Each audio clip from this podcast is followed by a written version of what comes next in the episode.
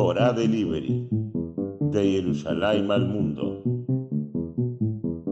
Hola Yeladim, ¿estudiamos la perashá de la semana? Esta semana tenemos dos perashiot, Jucat y Balak. Quiero que veamos juntos algo que pasó muy importante. Miriam, la hermana de Moshe, se fue al Shamaim.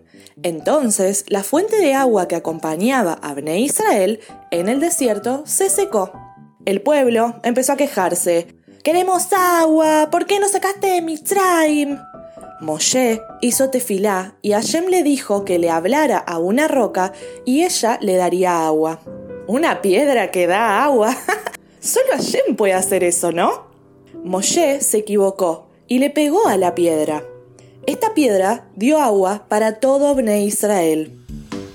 Hashem se enojó porque Moshe y Aarón le pegaron a la roca y no le hablaron. Entonces decidió que no entrarían en Eretz Israel. ¿Por qué ese castigo tan grande? Porque ellos eran grandes sabios y Eladim. Ellos tenían que portarse bien y dar el ejemplo. ¿Qué aprendemos de todo esto? Hashem espera siempre lo mejor de nosotros.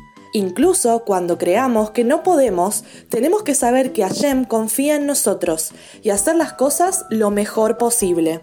Para estudiar más sobre la perashá de la semana, sumate a nuestro shiur semanal. Seguimos la próxima semana con más Torah de Liberty Kids aprendiendo todos juntos.